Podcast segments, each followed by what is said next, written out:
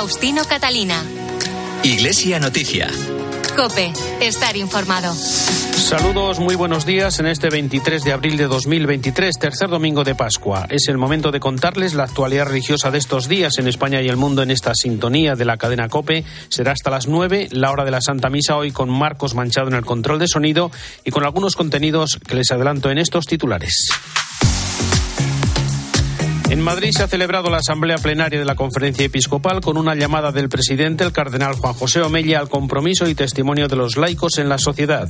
Además, se ha aprobado una instrucción sobre los abusos sexuales de menores y personas vulnerables y en una nota se rechaza la maternidad subrogada por ser contraria a la dignidad de la persona y una nueva forma de explotación y comercialización de la mujer.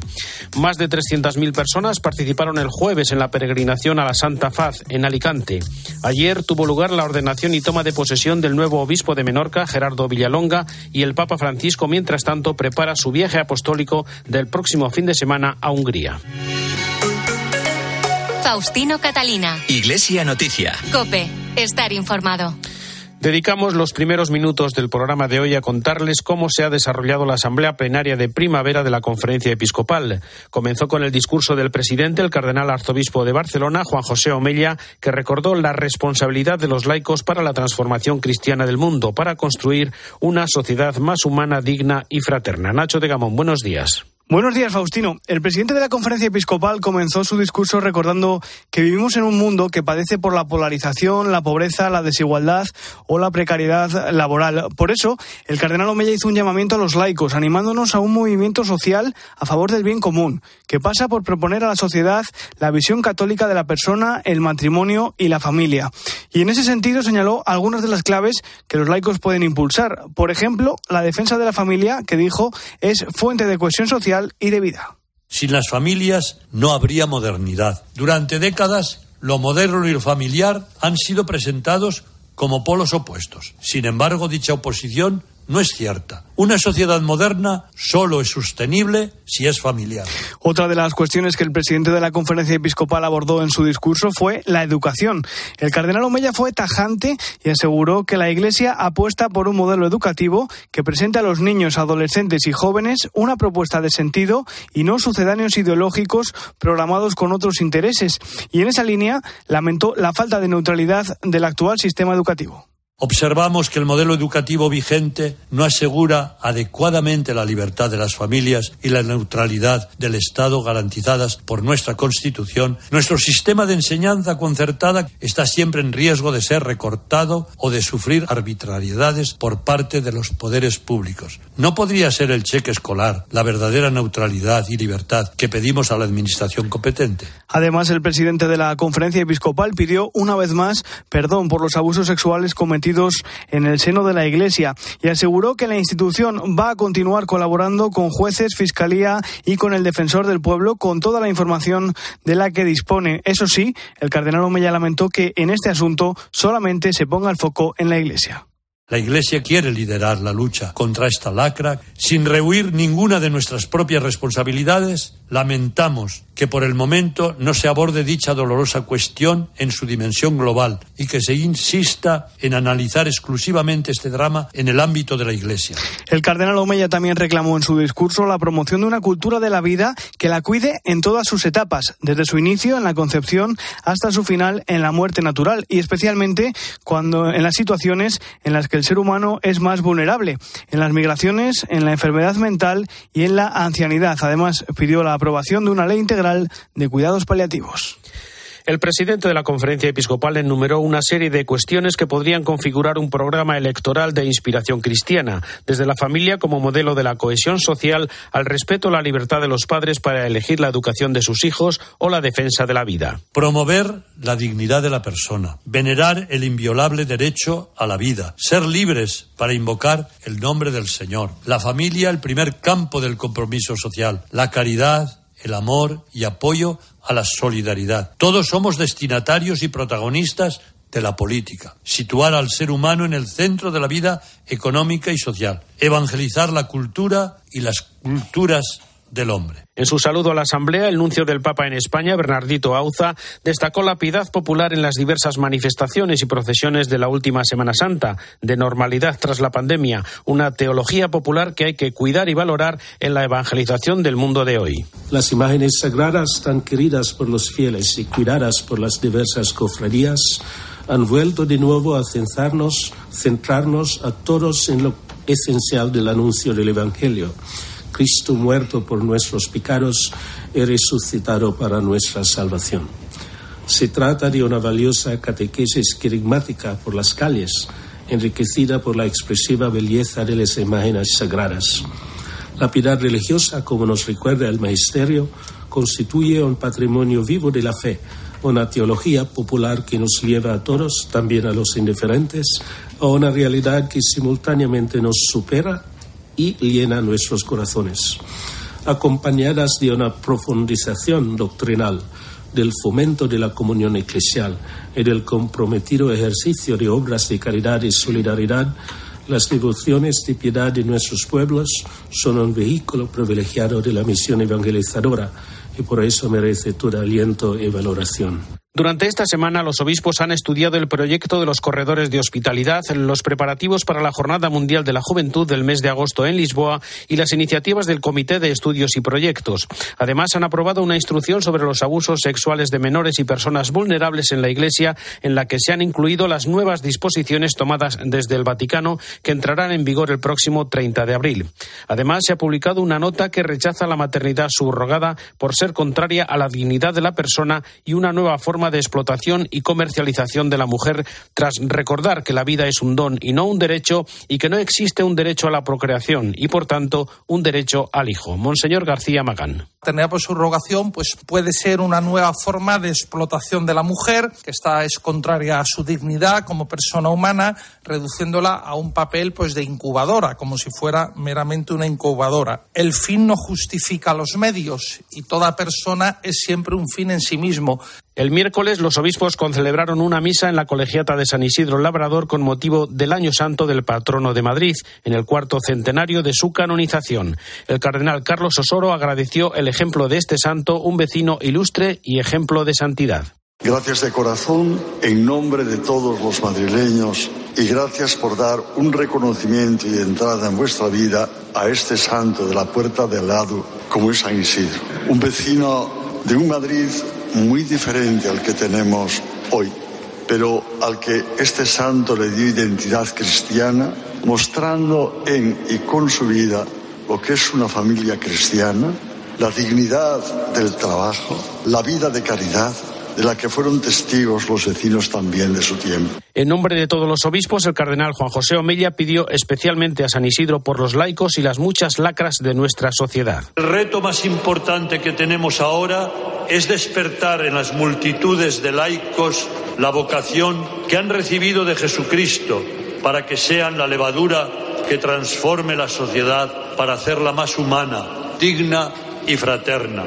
Hoy venimos ante ti, San Isidro, y te pedimos que nos ayudes ante las tribulaciones de este mundo, la polarización y la división, la falta de defensa de la vida en sus estadios más débiles, la pobreza que se hace crónica, una desigualdad que avanza, la precariedad laboral, la imposibilidad de muchos para acceder a una vivienda digna y formar así una familia, el aumento de la brecha salarial entre directivos y trabajadores.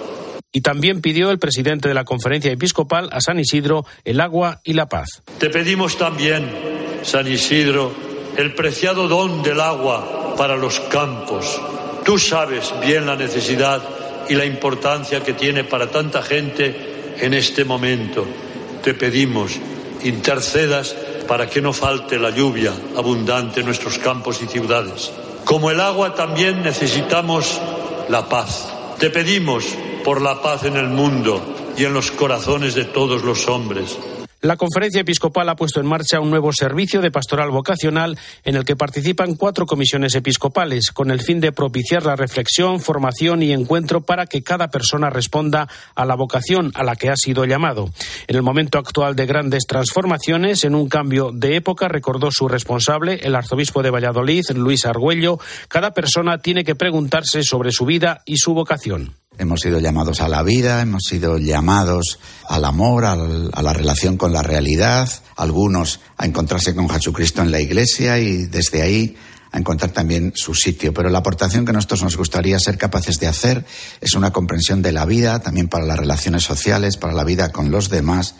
Es que si estamos aquí es porque hemos sido llamados y eso pide de nosotros una respuesta, una responsabilidad. Entre las acciones previstas por este servicio está la preparación de un Congreso Nacional de Vocaciones en 2024 y en la página web paraquiensoy.com pueden encontrarse numerosos testimonios y una canción para la Jornada Mundial de Oración por las Vocaciones del próximo domingo, que tiene como lema Ponte en camino, no esperes más y que suena así.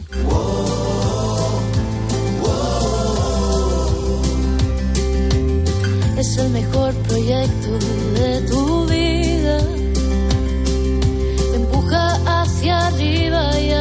los demás. Derriba los muros que te paralizan. El amor es respuesta a tu deseo de felicidad. Ponte en camino,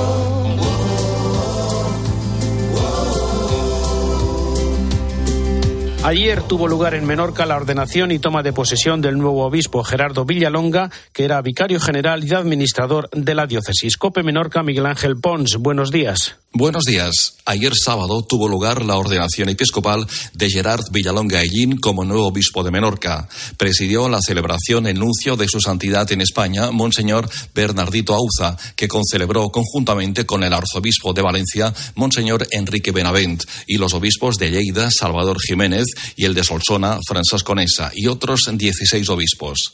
Gerard Villalonga es nacido en Mahón y está a punto de cumplir los 65 años el día 29 de este mes. Es profesor y estudió teología en la Universidad del Norte y en la Universidad Gregoriana de Roma. Fue ordenado sacerdote el 20 de junio de 1987 en la Catedral de Menorca, en Ciutadella, por el obispo Antoni Deix y Clotet. Siempre ha estado vinculado a la diócesis de la isla. Ha sido vicario general y judicial. Ha sido administrador diocesano en dos ocasiones, después que los obispos Salvador Jiménez primero y después Francisco Nesa dejaran la sede vacante. Será el segundo menorquín que presida la diócesis de la isla. El primer obispo menorquín fue Antoni Camps hace ya más de 220 años. Como dato curioso, decir que el nuevo obispo ha participado en diferentes ocasiones montando a caballo como que capellà en las famosas fiestas de San Juan en Ciutadella. Más de 700 personas llenaron la catedral. También estuvieron presentes las autoridades civiles, militares, autonómicas, insulares y todos los alcaldes de la isla. Todos deseamos acierto a Monseñor Gerard Villalonga en su nuevo cometido como pastor de la iglesia de Menorca. El segundo jueves de Pascua, como es ya tradicional, tuvo lugar en Alicante la romería de la Santa Faz, en la que participaron más de 300.000 peregrinos. Cope Alicante, Cristóbal Zaragoza. Buenos días. Buenos días. Alicante ha vivido la peregrina más numerosa hasta ahora, la Santa Faz, con la participación de más de 330.000 personas que han participado en una tradición que se repite desde el año 1489, recorriendo los ocho kilómetros que separan la concatedral de San Nicolás hasta el monasterio, donde se venera uno de los pliegues que usó la Verónica para secar el rostro de Jesucristo en su camino al Monte Calvario. El obispo de la diócesis de Orihuela Alicante, don José Ignacio Munilla, ha oficiado su primera misa en el exterior de la iglesia, ya que la del año pasado, su primera por cierto, como obispo en esta romería, se realizó en el interior por la lluvia, donde ha pedido, por cierto, en la homilía a la Santa Faz paz, agua y natalidad. Y es una rogativa por el agua. Dios nos dice, espero que sepas utilizarla con austeridad y con responsabilidad. Espero que sepáis repartirla como una familia reparte los dones, que tenemos falta de conciencia de familia, incluso yo me atrevería a decir falta de sentido patriótico, y venimos a pedir una inflexión en, esa mentalidad para que haya una apertura a la vida. La vida es un don. No puede ser que la única respuesta que demos a esta gran crisis de natalidad sea reconocer un supuesto derecho a la matanza de los inocentes no nacidos. No puede ser. Por cierto que este año acompañando a la Santa Faz ha estado la imagen de la Virgen del Remedio, patrona de Alicante, coincidiendo con el 25 aniversario de su coronación pontificia. El obispo de Osmasoria y responsable de la pastoral del mundo del trabajo, Abilio Martínez Barea, ha presentado un comunicado con motivo del vigésimo aniversario del Día Mundial de la Seguridad y la Salud en el Trabajo, que tendrá lugar el próximo 28 de abril. En él se denuncia que las muertes en el trabajo, más de dos diarias en nuestro país, son ignoradas, normalizadas e invisibilizadas. Trabajo es una, una dimensión humana y cristiana. Entonces no, no, no, no podemos mm, ningunearla o eliminarla o hacerla menor, minusvalorarla, porque es una realidad digo, es una dimensión humana y cristiana. Nosotros hemos cogido un tema del vigésimo aniversario cuando la Organización Internacional del Trabajo establece el 28 de abril como el Día Mundial de la Seguridad y la Salud Laboral, porque nos parece que desde el año 2013 se esté dando un incremento de víctimas y de número de accidentes en el trabajo, nos parece que requería nuestra atención como departamento y como iglesia, ¿no? Además de demandar una verdadera salud y seguridad en el trabajo, en el que la persona sea el centro de las relaciones laborales, Martínez Barea recuerda la necesidad de trabajar en el acompañamiento. Yo las he escuchado, que impresiona, sobre todo decían que no nos sintamos solos, nos hemos sentido muy solos, nos hemos sentido muy solos. Entonces ahí, tanto la Administración y la Iglesia, tenemos mucho que decir en el acompañamiento de esas víctimas. Acompañamiento afectivo y espiritual para quien lo requiera, evidentemente, y lo necesite. Que no se sientan solas. Faustino Catalina. Iglesia Noticia. Cope. Estar informado. UMAS, mutua especialista en seguros para el sector educativo. Ofrecemos una solución integral para los colegios y guarderías. Daños patrimoniales, responsabilidad civil, accidentes de alumnos. Más de 1.400 centros ya confían en nosotros. Visítanos en umas.es. UMAS, más de 40 años de vocación de servicio. Faustino Catalina. Iglesia Noticia. Cope.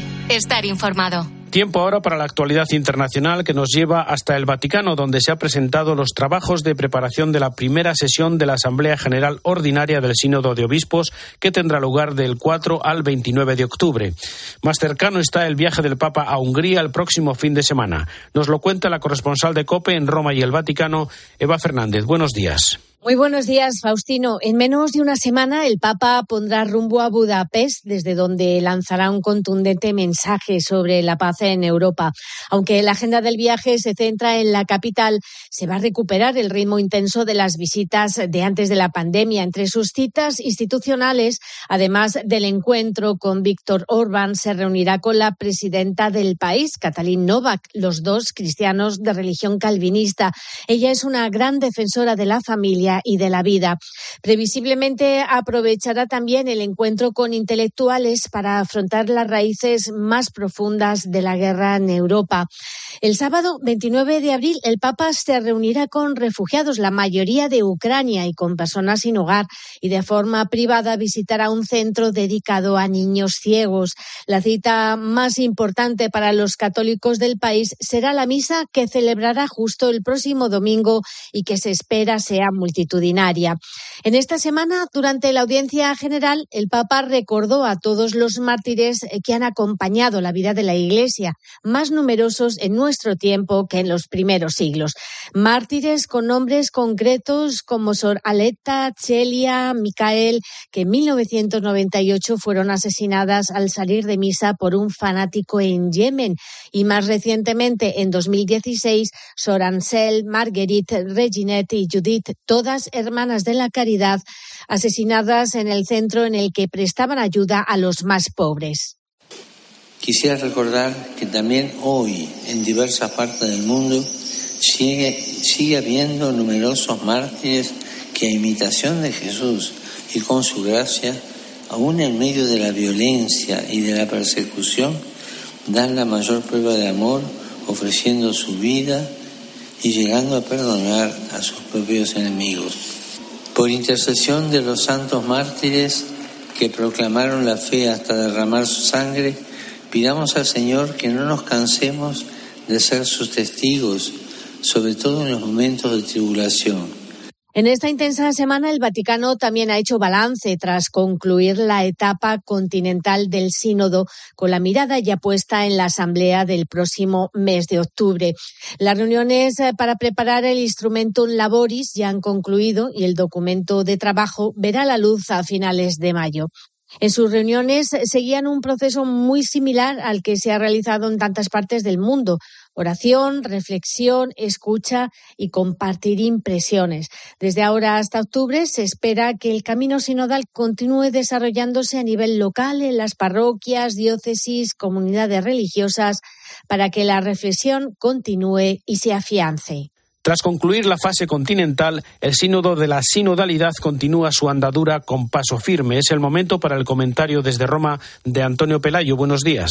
Buenos días. El sínodo está en marcha y cuando se trata de una estructura tan compleja y universal como la que prepara la Asamblea General Ordinaria que tendrá lugar en Roma el próximo mes de octubre, es una muy buena y sorprendente noticia.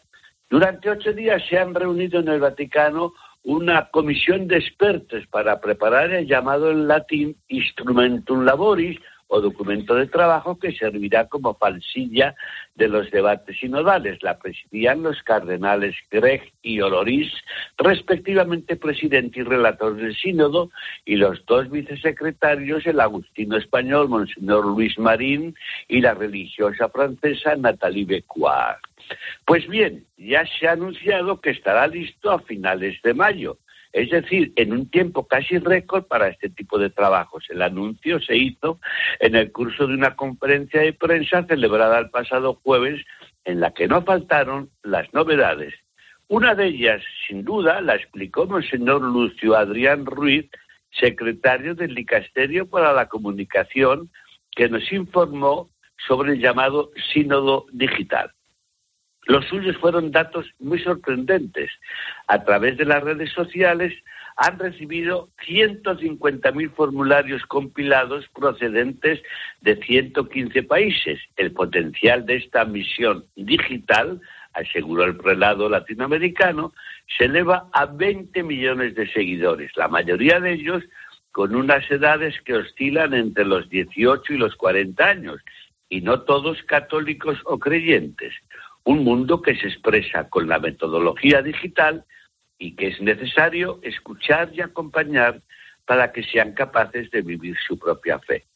La síntesis de la citada conferencia de prensa es que la diversidad no impide la unidad y esta es la conclusión más importante de la segunda etapa, la continental, del proceso sinodal iniciado por el Papa Francisco en el año 2021 y que concluirá, Dios mediante, en el 2024.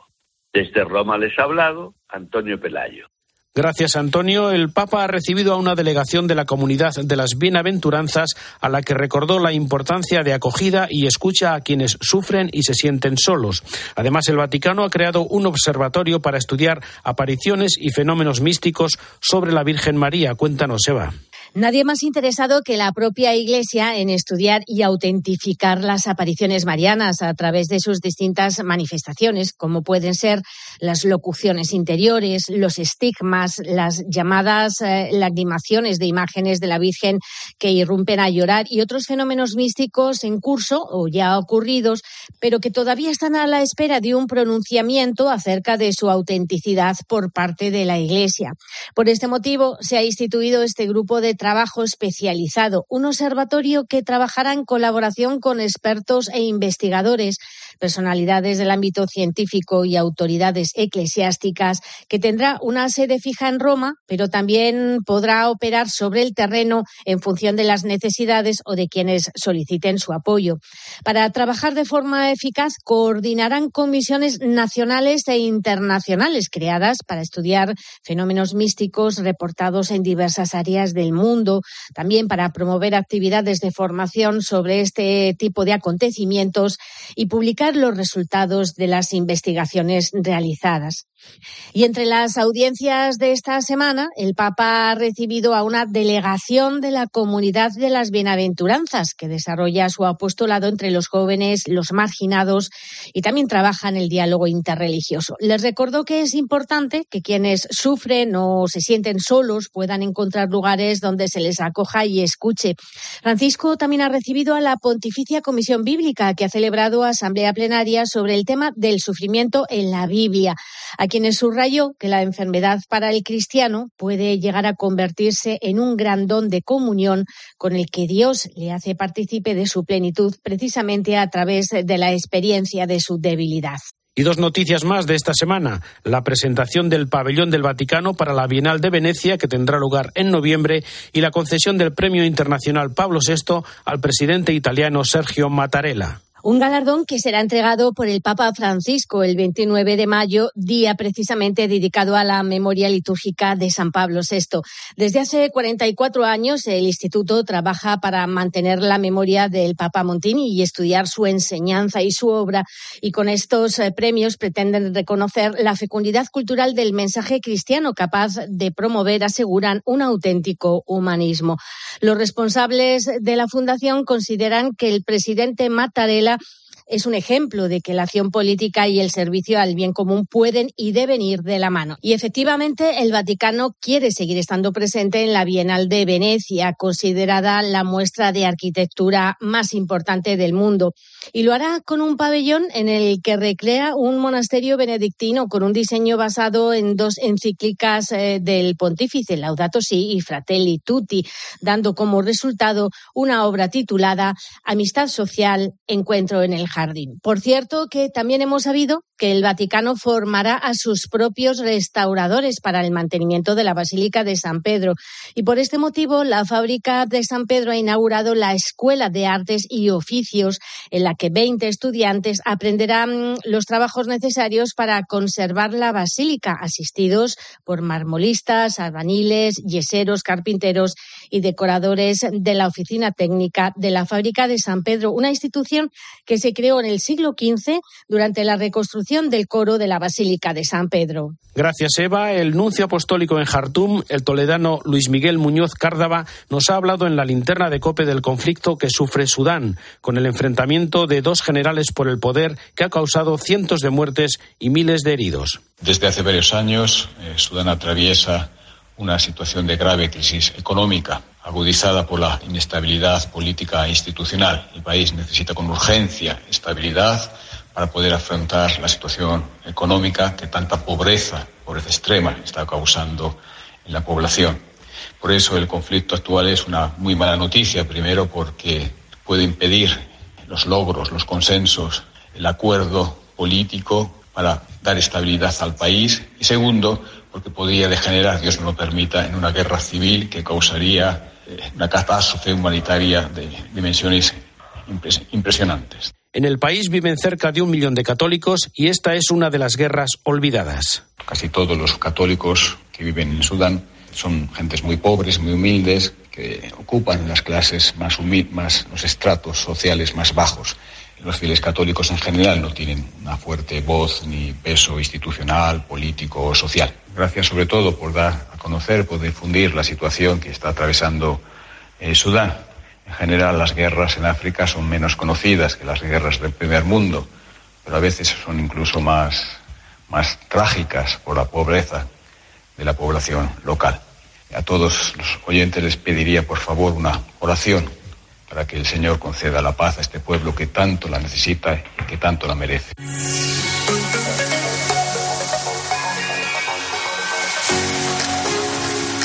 Hasta aquí el informativo Iglesia Noticia. Es el programa 1825 en este domingo 23 de abril de 2023. Volveremos dentro de siete días. Un saludo de Faustino Catalina.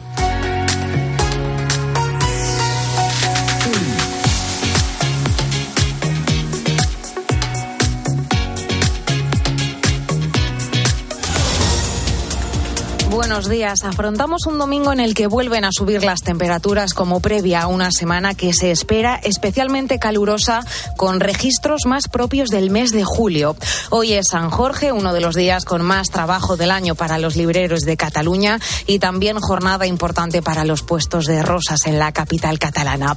Hoy seguimos pendientes de la evolución de los heridos del incendio en un restaurante en el centro de Madrid. Ocho permanecen hospitalizados, uno de ellos en estado crítico. Un fuego que sigue investigando la policía si el establecimiento cumplía con la normativa y en el que, recordemos, dos personas perdieron la vida. Por lo demás, 60 españoles y una veintena de personas de distintas nacionalidades siguen sin poder ser evacuados de Sudán por el gobierno español. En Djibouti, seis aviones esperan a que el alto el fuego en el país sea efectivo, según ha confirmado Defensa, que también, por cierto, ha confirmado que los primeros seis tanques Leopard para Ucrania procedentes de España llegarán al país a mediados de la próxima semana. Ahora te quedas con la Santa Misa.